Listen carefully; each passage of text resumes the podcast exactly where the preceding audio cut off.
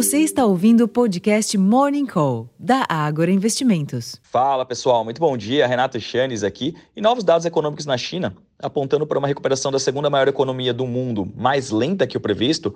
Por um lado, aumentam a cautela dos investidores com alguns setores, mas, por outro lado, geram expectativas de que o governo de lá será mais enfático na adoção de estímulos econômicos daqui em diante. Nesse ambiente, ainda enfraquecido pelos fortes dados divulgados nos Estados Unidos ao longo da última semana, os índices futuros de Nova York mostram pouco fôlego, ora oscilando em alta, ora em baixa, enquanto que as principais bolsas da Europa tentam ganhar alguma tração neste início de semana.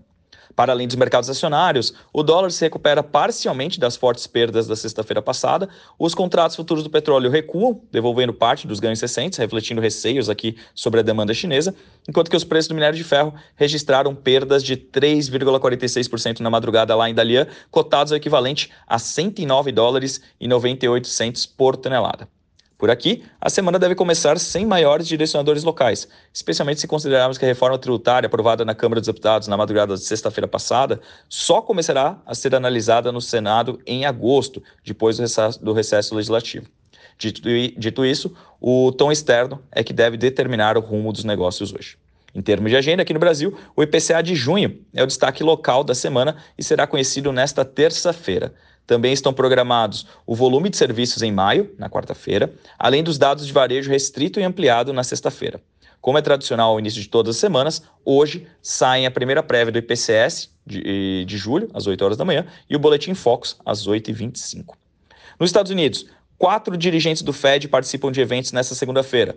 Michael Barr, às 11 horas da manhã, Mary Daly, Loretta Mester e Rafael Bostic, isso ao meio-dia. Entre os indicadores, os dados de crédito ao consumidor em maio também estão programados às 4 horas da tarde. Nos próximos dias serão, serão publicados o CPI de junho, o índice de inflação ao consumidor, o e o livro bege do Federal Reserve na quarta-feira. O PPI, que é a inflação ao produtor de junho, sai na quinta-feira e, finalmente, o índice de sentimento do consumidor preliminar de julho e as expectativas de inflação da Universidade de Michigan serão conhecidos na sexta-feira.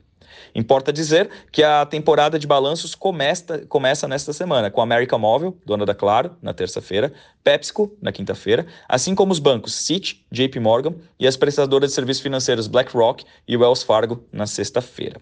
Na Europa, o presidente do Banco da Inglaterra, o Andrew Bailey, discursa hoje em jantar, às 4 horas da tarde, pelo horário brasileiro, e a ata da última decisão monetária do Banco Central Europeu é o destaque da semana, porém apenas na quinta-feira.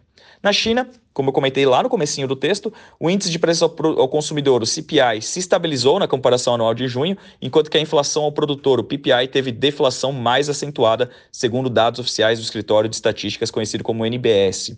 O CPI ficou estável em junho, ante igual ao mês do ano passado, desacelerando após uma alta de 0,2% no confronto anual de maio, enquanto que o PPI teve queda anual de 5,4% em junho, bem maior que o declínio de 4,6% de maio, a leitura mais fraca desde dezembro de 2015. Em ambos os casos, os indicadores frustraram as expectativas de mercado. Bom, pessoal, eu acredito que para começarmos bem a, a, semana, esse seja um resumo importante. É, eu faço o convite aqui, acessem o Agro Insights, onde disponibilizamos algumas informações adicionais no nosso relatório Abertura de Mercado. Eu vou ficando por aqui, desejando a todos um excelente dia, uma ótima sessão, repleta de bons negócios e até a próxima. Tchau, tchau.